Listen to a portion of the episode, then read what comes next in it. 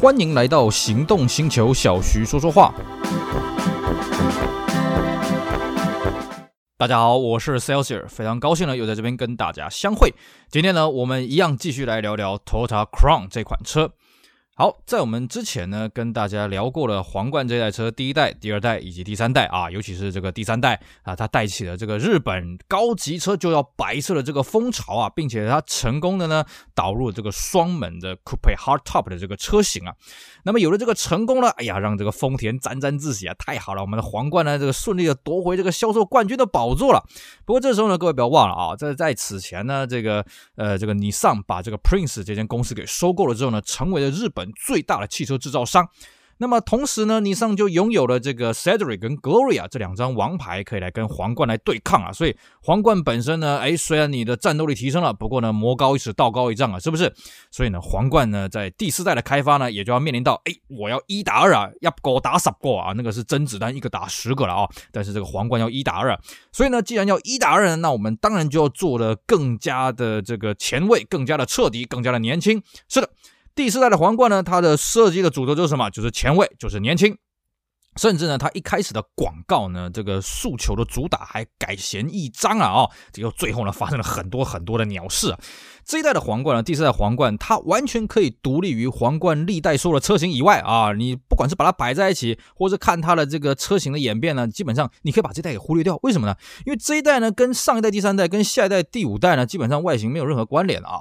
那么引擎当然是差不多了，只是重点是什么？这一代的设计实在太奇怪了啊！这个太前卫，就好像你在看保时捷九一，你可以把九九六这一代完全给忽略掉。为什么呢？因为它没有这个挖眼头灯，前期完全没有啊，是不是？所以你看九九三，你感感觉你可以直接改。改款跳到九九七，你可以完全忽略到九九六，哎，有点像这种这种样子啊。而且这一代呢，算是皇冠史上卖的最灰头土脸的一代啊。不是说它销售数量最少了啊，因为你如果真的是要论销售数量少，这几年的皇冠的销售数量是更少了。毕竟我们现在 SUV 呢取代这些大型的这些轿车嘛。可是呢，在第四代皇冠呢，哎，不好意思，它真的是发生了多灾多难的事情啊。到底发生什么灾难呢？我们今天来跟大家好好聊一聊。OK，首先呢，这个第三代的皇冠虽然它走的是年轻的曲线，但是呢，它的外形并没有非常的惊艳啊，并没有非常的让人家觉得哇，这什么鬼东西啊？所以呢，第四代的这个开发的负责人他就觉得，嗯，那我们第四代呢要搞得比较轰轰烈烈一点。所以呢，新官上任三把火，我们首先呢把这个车头改一个这个双层式的车头了啊。呃，这个第四代皇冠长什么样？各位可以去这个网络上搜寻一下啊。基本上它的车型的这个外形是非常的前卫啊。即使你到现在在看，你也也不会觉得说哇，这个车子好像很老土，倒倒是不至于。因为这个车的车头呢，当它叫做所谓的纺锤虫的造型啊。可是各位啊，现在我们也流行纺锤虫嘛？你看那个 Lexus 那个那个大嘴巴，是不是？那个三菱那个什么国分头啊，哦什么的，你上了那个那个什么什么这个车头造型，都都是都是这种纺锤虫嘛。所以呢，其实我个人我真的是不太搞不太清楚这个。第四代皇冠，它所谓的纺锤虫的造型到底是这个仿的怎么样的纺锤虫啊？我搞不太懂。不过当时他们的宣传文件就是说，我们是用纺锤虫的这个造型来做这个车子。所以呢，它的车头非常特别，它是双层的车头，而且它头灯是往内往整个往内凹进去的啊。那不只是车头，它车侧的线条也很特别啊。首先第一个，它这个车子是没有后三角窗的哦啊。当然你说现在的这个皇冠还有这个后三角窗嘛，但是有一段时间皇冠是没有三角窗的，是为什么？是因为皇冠那时候推出了所谓的 hardtop 的车型。可是不好意思，第四代的皇冠它并没有所谓 hardtop 的四门的版本，可是它的后尾窗一样是没有三角窗的造型，这也是一个很重大的一个突破了啊。那么。当然，它的车尾造型也是非常的怪异啦。我们时时至今日再去看，也是觉得哇，怎么会有这么有创意的设计呢？啊、哦，那么另外一个呢，皇冠的第四代呢，它也是日本第一台有同色保险杆的国产车。那过往的国产车呢，可能保险杆就是这个完全这个这个白铁的，或者是这个黑色的涂装啊。那么第四代皇冠呢，它是走。红色的保险杆，所以在同车来讲，它算是非常的新颖了哦，等于算是给人家耳目一新的感觉，甚至就好像前几年啊，这个大概从二零零九年、二零一零年这个头塔造型开始变得很前卫一样，会让人觉得，呃，这还是 Toyota 吗？所以当时第四代的皇冠刚出来的时候，也会让人觉得，呃，这是 Toyota 吗？这是皇冠吗？哎，所以它的这个文，这个算是这个话题性算是相当的够了啊。虽然当时没有网络，但是大家大家会眼睛看嘛啊，所以那个时候也引发了相当大的这个讨论讨论度。那么另外一个是什么呢？其实他们在宣传上面，为了要让这一代的皇冠呢，更加的这个符合潮流啊，所以他一开始呢，先没有去找这个老牌的三春冲、吉永小百合，而是呢，找了一堆洋人啊来拍了这个非常洋化的这种这种聚会的这种背景啊什么的啊，然后再把这个皇冠给带出来。哎呀，你看这个我们多么符合这个洋人的审美观啊，什么的没的。一开始其实这个形象宣传还算是不错啦，就是说一开始皇冠第四代皇冠推出来之后，这个销量还行啦。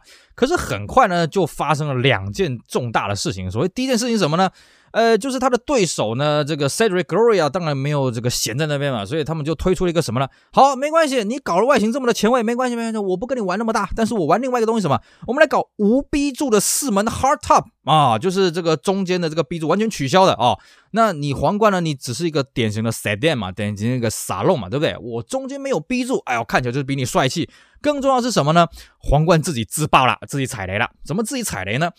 这个第四代的皇冠呢，它的外形当然它的这个纺锤虫的造型很先进嘛，很新颖嘛啊、然后呢，它内装的配备也是相当的多了啊、比方说它有什么样的鬼东西呢？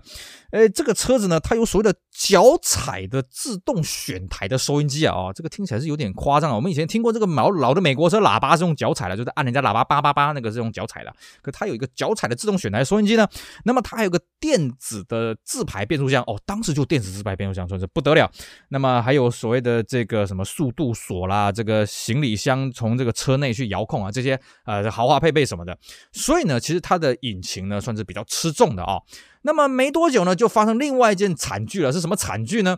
就是在一九七一年啊，这个东京发生史无前例的塞车一小时啊！哎，各位会觉得说塞车一小时，这是还真是史无前例，不是塞车一塞就可十几二十个小时吗？不好意思啊，那是现在啊。以前的日本啊，这个经济发展到那个阶段当中啊，大家是不知道什么叫堵车的，只是车子很车流很乱是没有错，可是大家不知道什么叫塞车啊。那么在塞车发生了之后呢，大家当然是火气很大，就喇叭都拼命按嘛，那冷气拼命吹嘛，对不对？结果呢，等到这个塞车疏解了之后呢，几乎当场的皇冠很多台皇冠呢就已经开始引擎这个这个过热了啊，这个这个冒烟了什么的啊，这个都留在当地啊。形成一个皇冠顾路的奇景啊！哇，这个真是让大家气死啊！怎么皇冠这个车这么高级的车，这么豪华的车，怎么可以发生这种事情呢？呃，这个丰田也赶快去做这个内部的检讨，他们就发现了：第一个，这一代的引擎并没有大幅度的精进；第二个，纺锤虫的造型呢，造成它车头的进气量缩减，也就是它冷却的空气进来的不多。最重要的是，它配备那么多豪华的东西，它造成引擎的负担实在太沉重了，所以它引擎的散热不行啊。当然，这些东西呢，他们在这个小改款的时候，赶快去做这些改良。啊，加大这个引擎的这个进气口啊、散热这些东西去做对应的改善。不好意思，来不及啦，人家 Cedric Gloria 有这么漂亮的无 B 柱的车型，嘿嘿，然后呢也没有过热的问题，嘿嘿，所以呢，很快皇冠第四代皇冠它的销量就是雪崩式的下跌啊。哎呀，这叫怎么办呢？赶快的把三春松请回来了啊！这个销行销上呢，赶快把三春松给请回来啊，让他来做这个代言。然后呢，这个赶快把外形改的再更加的保守一点。可是这时候已经来不及了，所以这个时候呢，算是 Cedric Gloria。这个联手车系呢，第一次的战胜了皇冠，就在这边啊！第一个，我有一个无 B 柱 Hardtop；第二个，嘿嘿，你的外形太前卫了，哈哈。然后呢，啊，你的这个散热不良，所以呢，这一代的皇冠在销售上呢，一开始还说是开高了，后来是完全的走低了啊。那么小改款小改款之后呢，虽然它针对这个散热有改善，而且它把这个原本的四数字排呢提升到了五数字排，可是不好意思，这个时候大家已经不买单了。那当然了，也不是说这代皇冠就真的这么的糟糕一无是处了。其实这代皇冠呢，比起上一代，上一代皇冠已经标榜说，我们不只是对速对对应高速化的这个道路时代，我们也做了很多安全的设计。那么这代皇冠它的安全配备也是相当的多了啊，比方说当时已经出现所谓的可窥式的方向机柱，还有所谓的软质的方向盘啊，再加上我们刚刚讲的有所谓的速度锁什么的，这些安全的对应也算是相当的新颖。那么另外呢，这一代既然上一代呢这个 Coupe Hardtop 的车型呢获得相当成功。这一代呢，一样也推了这个 Hardtop 的这个个性版的这种车型了啊、那么它的外形设计的当然就比上一代是更加夸张，那个 C 柱是超级肥大的啊。当然它是没有 B 柱的了啊、那么尽管有这一些东西去加持呢，可是这一代呢，基本上我们可以说它是完全被这个 Cedric Gloria 这两款车给玩疯了，嗯，给封杀掉了啊、所以呢，其实这一代在日本呢，算是卖的算是相当的灰头土脸了啊、有待下一代第五代来这个绝地大反攻。可是各位一定会想啊。哎，为什么我们讲到现在呢？这个第四代的皇冠，它的发动机、它的引擎这个部分好像没有什么进展呢？各位，你再回想一下，我们上次讲第三代，第三代的皇冠的引擎呢也没什么进展了，顶多到了第四代呢多了一个两千六，就是四 M 的这个发动机这个引擎。其实其他东西就并没有什么太大改变，这是为什么呢？因为有一个很恐怖的东西叫做麦斯基法案啊哈。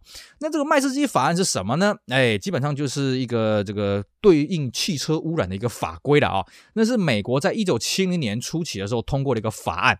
那美国这个国家，他就最喜欢干什么呢？哎，老子我做不好玩，独乐乐不如众乐。来来来来，呃，跟我关系要好，你们通通来加入啊！第一个找谁？第一个就找你日本。来来来来，你也加入我们麦斯基法案的一环啊！你也要把你这个汽车的这个排污啊啊，尽量减到最低。日本政府没办法嘛，这个美国老大哥说了算。所以呢，他们也针对了日本车呢，开始制定出所谓的这个污染的这个标准啊哦。各位，你这样看日本车，是不是它那个国产车后面都会贴那个那个绿能的那个环保的贴纸嘛？对不对？基本上这种概念就是在那个时候才出现的啊。那日本政府呢，针对这个麦斯基法案开始逐步严格化它的这个排污的要求了啊。那基本上它那个要求在当时的日本车来讲，哇，天哪，这根本是不可能的任务了。所以当时 Toyota 他的想法就很简单。嗯，我看应该是过不了了，所以怎么办呢？那就走一步算一步吧啊！因为麦那个针对麦基法案所推出的这个污染的规制呢，这第一阶段呢是在大概一九七五年、七六年才要实施的。反正呢，我们这一代皇冠呢，这个看起来这个产品周期是不会走那么长了。为什么？因为卖的实在太差了。所以这一代的皇冠，第四代皇冠也是产品周期最短的。他们等于是把重心放在什么？放在去对应这个麦斯基法案的这些污染规制的提升。所以呢，这一代的引擎基本上就乏善可陈了。那也不要说皇冠了，其实日产也差不多了啊。你去看日产那个 Cedric Gloria 那个一三零二三零那个世代，那个引擎也没什么变化了啊。基本上大家都是在为了这个麦斯基法案去做这个烧脑的动作。哎呀，我要怎么样兼具马力、兼具性能呢？然后呢，再来这个提升我的这个动力啊什么的。但结果大家都没有办法提升动力，包括像各位这、这个。呃，知道了这个日本的超级跑车，这个你上了 GTR，在当时呢，这个做到的是第二代的这个车型啊，第二代的车型 KBGC 一一零，它基本上只做了一百多台，为什么呢？因为它。赶，日本政府就实施了非常严格的这个油耗的这个这个排污的规制啊，所以他也就因为这个法案呢，呃，GG 掉了啊，这最后告告结束了。所以呢，对于这个轿车来讲啊，他们虽然说它的油耗的表现没有像这个跑车这么的严苛，可是因为麦斯基法案所导致的这个日本政府定定出了汽车排污标准非常非常的严格啊，所以这这些车商呢想说，好吧，没关系了，反正我在这个污染规制上路之前呢，我就车子就继续卖吧，那我不要花太多心思去调整这些引擎，到时候。过不了再说了啊，这个做一做一天算一天了，所以皇冠的第三代跟第四代，它的车型在引擎方面是没有什么太大的变动了啊。好，那么我们刚刚讲的是这个第四代皇冠，它在日本的销售是这个灰头土脸的。可是第四代皇冠呢，在两岸地区呢，这个卖的都是相当的口有口皆碑了啊。以台湾来讲，因为台湾这边呢，在一九七一年呢，逐步开放，后来到了全面开放的这个进口车了。那么 Toyota Crown 就变成当时那个台湾的和泰汽车非常重要的王牌了啊，那个非常重要的旗舰的车型。所以呢，当时再加上民间的消费力也够，而且大家觉得，哎，日本车的口碑比较。比较好啊，虽然说呃，当时这个高级车还是以美国车那种什么七八千 CC 那个什么克莱斯勒 New Yorker 啦，Cadillac 的这个 Fleetwood 啦，什么有的没的乱七八糟的车子，但是呢，日本车小巧，而且它比较符合台湾的这个道路环境，所以呢，皇冠这个车子在台湾当年这卖的是下下叫啊啊，那么对岸的日本呢？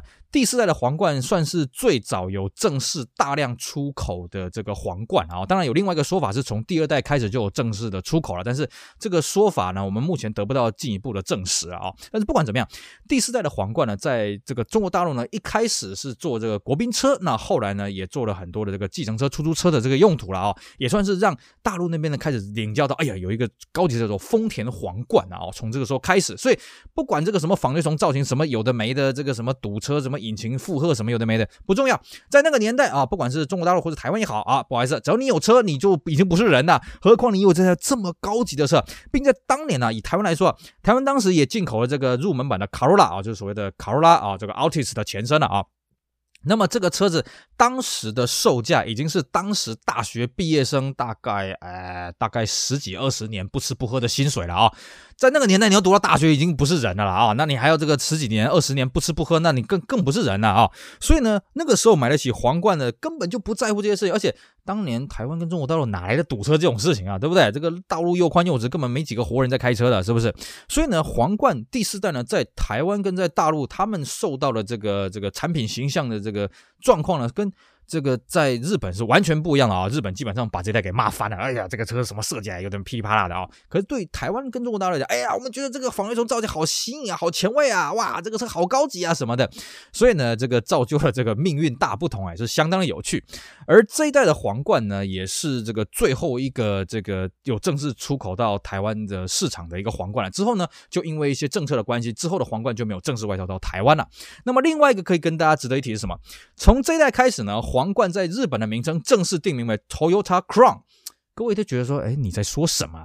其实各位仔细看哦，在第一代、第二代、第三代的皇冠呢，它正式的名称叫什么？叫 Toyopet Crown。甚至在当年外销到台湾的时候，挂的名称也是 Toyopet。那为什么会是 Toyopet 呢，而不是 Toyota 呢？这这个是有一段故事的了啊、哦。早年呢，Toyota 这个公司刚出来的时候，最早它的这个第一款作品叫 AA 嘛。那一开始它是叫 Toyota，哦，T O Y O D A。只是因为后来考虑到 D 这个字呢不好念，所以呢把它改成 T 啊，也比较比较比较那么不会拗口了哦，比较不会那么的冲。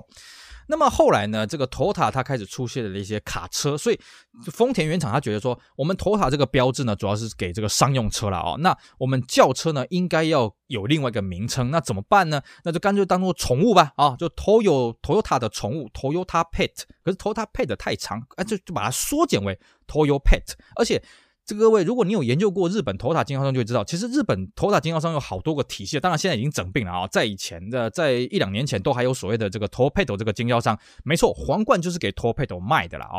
只是到了呃第四代那个时候呢，其实大家已经对 Toyota 的卡车已经慢慢的已经淡出那个印象，因为当时 Toyota 已经把日野给收购下来，所以 Toyota 卡车已经挂的是日野的 logo 了，已经完全不同隶属了。所以当时 Toyota 觉得说，好，那我们要统一我们的产品的形象。于是呢，在那个时候就开始，我们就把 Toyopet 这个名称给取消。我们就直接变成是 Toyota Crown 啊，那么当然在外销也是用 Toyota Crown 啊，这个名称出来了，这是顺便跟大家说明一下。我们跟大家聊聊第五代啊，那我们来复习一下上一次第四代发生了什么事情啊？皇冠呢，在一九五年推出，一直到了第四代结束呢，刚好满了二十年了啊，也就是说。第五代是一九七五年出来的啊，那么第四代的皇冠呢，它的外形呢是有别于其他历代啊，甚至到后面呢，你就算是看到这个，一直到这个 S 一八零 S 两百，你都会觉得第四代的皇冠好像跟这个皇冠车系没有什么血缘关联，因为第四代皇冠它的外形走的是最前卫的啊，设计最佳的新颖啊，不敢说非常的时髦了啊，但是呢，这一代也是算是历代了哦，这个争议最大的一代，不仅是它的外形太前卫啊，太跳痛，那更重要。但是呢，它的这个跳动的设计导致它引擎散热不良，所以呢，造成了这个东京大赛车的时候呢，许多皇冠呢开始这个引擎过热的，固在路边了啊，这个民怨四起。所以呢，这一代的皇冠的销量呢是。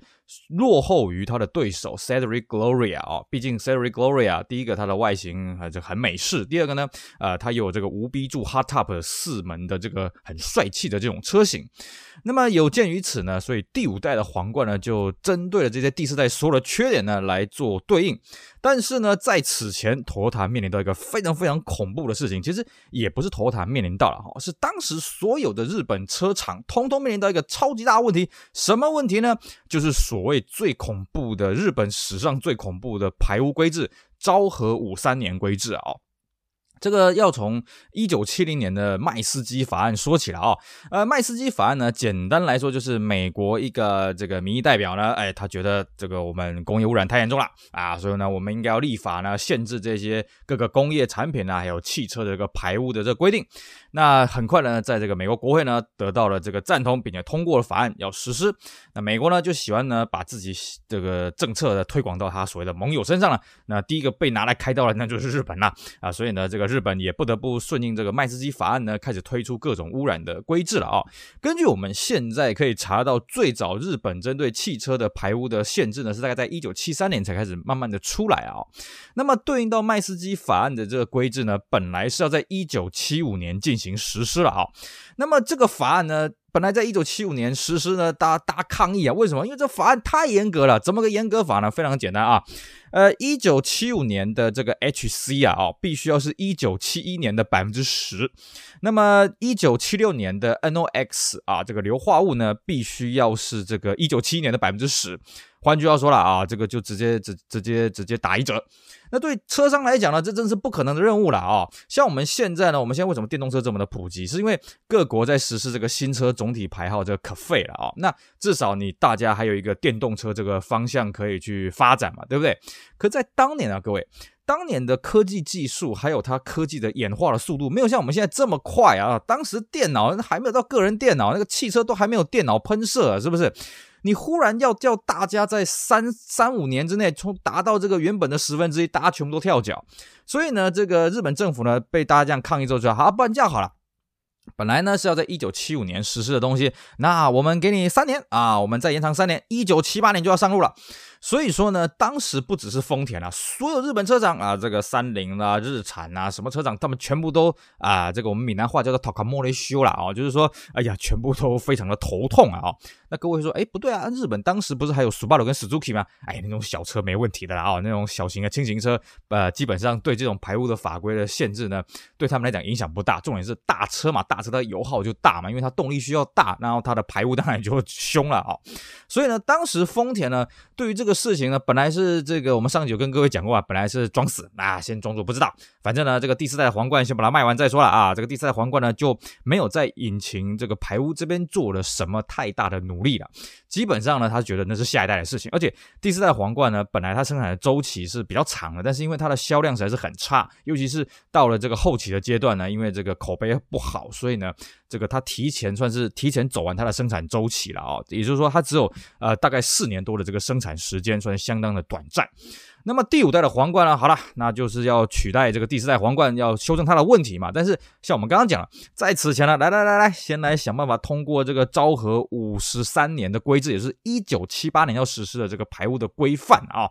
那怎么办呢？很简单嘛，钱砸下去嘛啊。本来呢，丰田是成立了一个五百二十人的团队，那么本来呢，预算是二十八亿日元，那各位很难想象哦，到最后变成什么规模了？最后这个团队变成五千人，而且呢，预算变到一千亿日币啊！所以各位你就知道这个东西有多么的困难啊！连丰田都不得不把它的人员规模扩张了十倍，那么这个投入的这个金额扩张将近五十倍啊！然后呢，再想尽各种办法，我们一定要想办法做出一颗引擎可以通过昭和五十三年规制啊，不然我们这间车厂就打包准备绝版了啊！啊、准备下台鞠躬了。那么不只是丰田啊，其实日产那个时候也是这个塔卡莫雷修了啊，就是伤透脑筋。那三菱当然也是不例外了，反正大家就是八仙过海，各凭本事吧啊。那么为了这件事情呢，其实日本的国产车发生了非常大的变化。首先第一个啊，各位可以发现，哎，这个日本的这个性能车啊，在这个六零年代开始陆陆续续出来，比方说什么 Fairlady Z 啦，比方说啊、这个 GTR 啦啊，这些车子呢，不好意思啊，到那个时候全部挂掉。为什么？第一个，大家没钱跑比赛啦。那、这个钱都拿去花在这个这个排污的这个研究上面了嘛？啊，这第一个。第二个是什么？那这些车就算能够拿去比赛，也不能在市场上面贩卖嘛？是不是？那一定过不了昭和五十三年规制嘛？各位可以去看啊，像 Skyline 这种车子啊，当时它标榜我们是性能的代表啊，你去看看 Skyline 在七零年代后期，那叫哪门子性能啊？那个性能软的跟什么一样啊？是不是？你搞不好开一台呃现在的什么这个不当时的相当于 Central 这个级距的车子，你都可以把这个 Skyline 电得哀哀叫。没办法嘛，因为那个时候我们要先能够卖车，再来讲究性能嘛。所以各位可以看到，日本车在七零年代后期的时候，那个车的性能是糟的一塌糊涂啊。为什么？没办法嘛，先活下去再说嘛，是不是？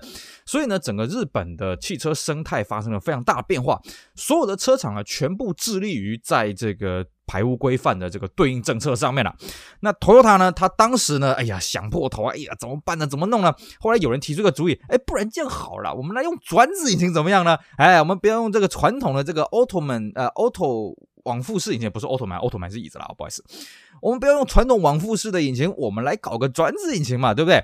那当然，在这个丰田里面呢，就引发很大的论战啊！哎，你怎么可以去学我们的这个死对头马自达呢？虽然那马自达的规模也不如丰田，但觉得，哎呀，怎么我们去学这个小不点呢？不行不行不行！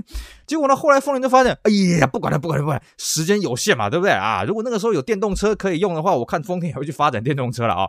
好了，那没关系，那就来搞转子引擎吧。好，于是丰田也花了大钱去搞，可是很快又遇到一个问题了，哎，不好意思啊，专制引擎的专利呢被这个马自达买下来了啊！最早是这个 NSU 嘛啊，西德的 NSU。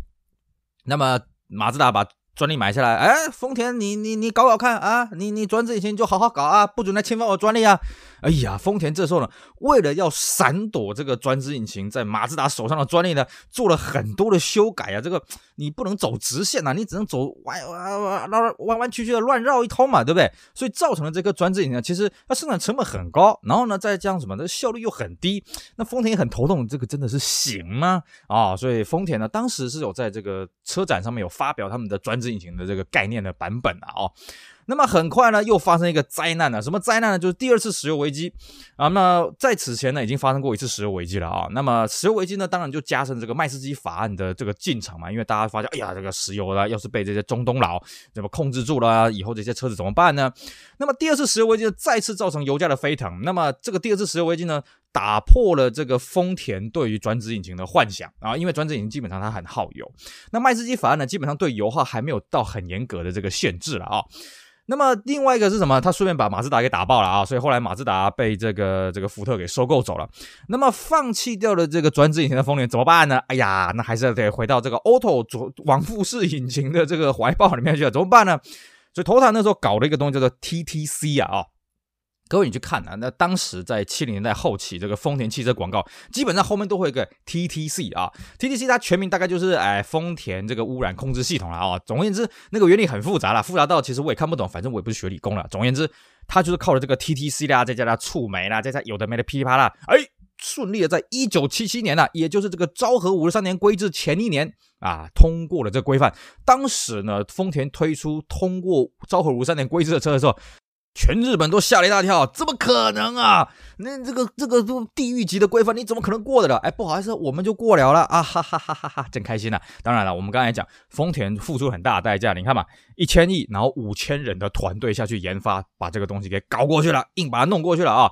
这当时造成了业界非常非常大震撼，就好比后来这个美国针对麦斯基法案也推出了这个非常严格的这个呃美国的汽车排污的标准。哎，当时美国车厂说啊，这个不可能啦，不可能过了。结果本田靠着 CVCC 这种系统呢，哎，这个 Accord 的 Civic 就给他搞过了啊，不是，应该是 Civic 了啊，Accord 比较晚一点出来啊，就给他搞过了啊，大家也是傻眼，哇，你他妈真是厉害了啊，真是真是有够强啊，所以那时候投他了，哈哈哈，终于我们过关了，Yes。不过啦，当然啦，我们现在跟各位讲的这个不是按照完严格的时间点来讲，因为各位你看嘛，一九七七年通过了这个昭和一九呃昭和五十三年规制，也是一九七八年的规制呢。那其实这个时候呢，第五代皇冠它已经出来了两三年了，甚至它都已经准备要小改款了啊、那么针对这个第五代的皇冠呢，当然丰田它最大的力气是放在这所谓的污染的规范。可是呢，你也不能说啊，那我污染规范，那我第四代的外观什么都不改嘛？因为第四代已经卖成这个样子，灰头土脸了，当然当然要改了，是不是？首先第一个。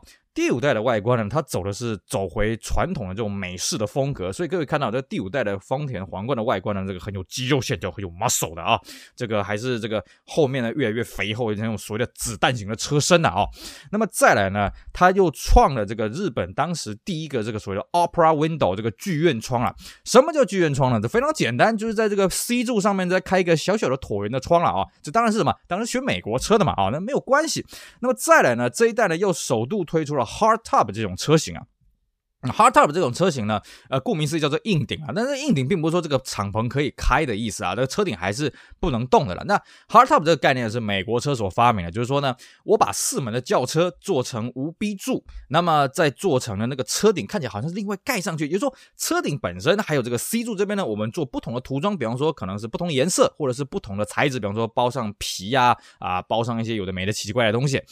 那么这种 hardtop 的这种车型呢，其实在皇冠以前呢是有在二呃两门的车型上面出现啊，那四门的版本呢，在此之前是没有出现过的，反而是在对手 Cedric Gloria，哎呀，玩这个玩得很上瘾，像我们刚刚讲的嘛，诶，它还有这个无 B 柱的这个 four door hardtop 啊，非常的受到欢迎。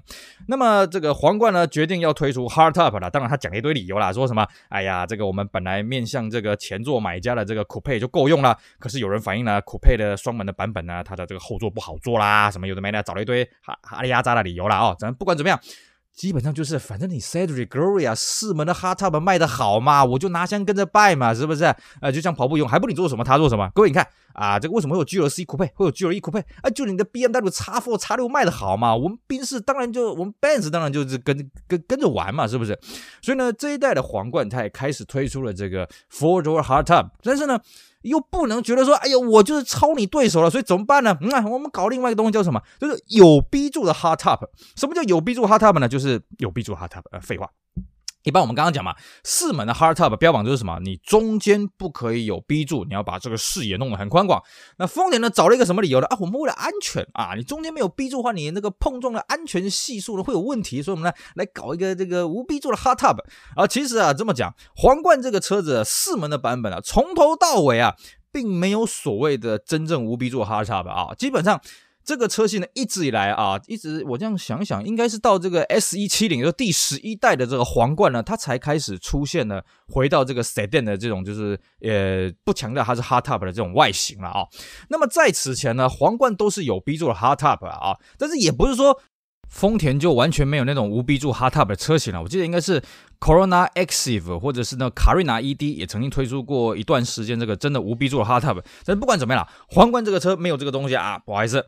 那么除了这个它推出了有 B 柱的 hardtop 以外呢，它还多了一个级别叫做什么？叫做 Royal Salon 啊。在此前，第一代、第二代、第三代、第四代，哎，第一代应该是没有什么撒隆不撒隆的车型了啊。那么应该是到第三代才有所谓的 Super Salon 啊。当时最高级的啊，这个三代、四代应该都是所谓的 Super Salon。那 Super Salon 上去并没有 Royal Salon，但是到了这个第五代的时候，开始推出这个 Royal Salon 这个级别。那么一直到很后面啊，这个哎，应该这一代这一代好像就不强调 Royal Salon 了。总而言之。这个很常青的顶规的车系呢，也是在这个第五代开始出现的。那当然，它除了有这个美式非常气派的车身，那么还有这些什么剧院窗、四门啊、有 B 柱 hardtop，还有这个 Royal Salon 级距以外呢，它的配备也是相当的棒啊、哦。比方说，它有这个电动后视镜啦、速度感应的动力方向盘，那么定速、双区恒空调、四轮碟刹啊、自动紧缩安全带，还有后面电动座椅。那么更厉害的是什么？它的变速箱，它的变速箱呢，号称是世界上第一具。四速自排加上 OD 档哦，而且这个变速箱呢，一用就用到了第九代才有这个五速的自排变速箱来取代掉，当时也是这个科技的精华了啊、哦。那么有了这些东西的加持，还有这个通过了这个所谓的最恐怖的1978年昭和五十三年排污规制的这个五代皇冠呢，当然就是这个攻城略地啊，哎呀，开始收复失土，把这个对手这个。Cedric Gloria 当年侵占的师徒一寸一寸的要回来啊，是不是？然后呢，这个市场的份额就开始颠倒过来，嘿嘿，又是皇冠来当第一名了。当然呢，这个对手的 Cedric Gloria 他们也不是省油的灯啊啊、因为当时呢，日产也是深陷这个我们刚刚讲的昭和五十三年规制的这个泥淖。哎呀，怎么办啊？我们车子通不过这个法规，我们就不用卖了。那么，所以呢，日产一开始呢也是无力还击，但是等到他们在一九七八年最后一刻，嗯，搞过了之后呢，嗯，好，陪你玩。那个时候呢，这个日产搞了一个更大胆的是什么？没关系嘛，啊，你搞什么 TTC 这种呃这种排污的这种装置嘛，对不对？好，大家都过关了，没关系。再来要搞什么？再来，咱们来搞速度竞赛啊！这个基本上呢，到了下一个阶段，也就是八零年代初期呢，日本车开始走向另外一个新纪元。那么当然呢，有别于这呃，有鉴于这个同一对手也是升高他的战备嘛，那皇冠当然要道高一尺，魔也要高一丈啊！当然不是说皇冠是魔了哦。总而言之呢，大家就开始进行了性能军备竞赛了。究竟在第六代皇冠呢，有什么有趣的情报呢？哈哈，当然我们就留在下一集跟大家好好聊聊第六代皇冠的故事喽。OK，好，以上是我们今天的节目，跟大家聊聊第五代皇冠，还有当时日本车商面对日本史上最严格的排污规制——昭和五三年规制，他们是怎么样做的对应啊？花了多少人力物力啊？希望大家回味这一段历史。那么同时，大家也可以明白为什么当时日本的这一些性能跑车呢，会一时间全部都消失了，就是因为这个麦斯基法案所带来的昭和五三年规制，所以这些车子呢，基本上不能卖了啊。那车商也没钱去玩这些车子。可是呢，这一切局面呢，一直到八零年代初期。七零年代后期，哎，又开始死灰复燃了。这个精彩内容呢，我们留在下一集跟大家好好分享。我是 Celsius，非常感谢各位的收听，也希望大家继续支持我们其他精彩的音频节目。我们下回再聊，拜拜。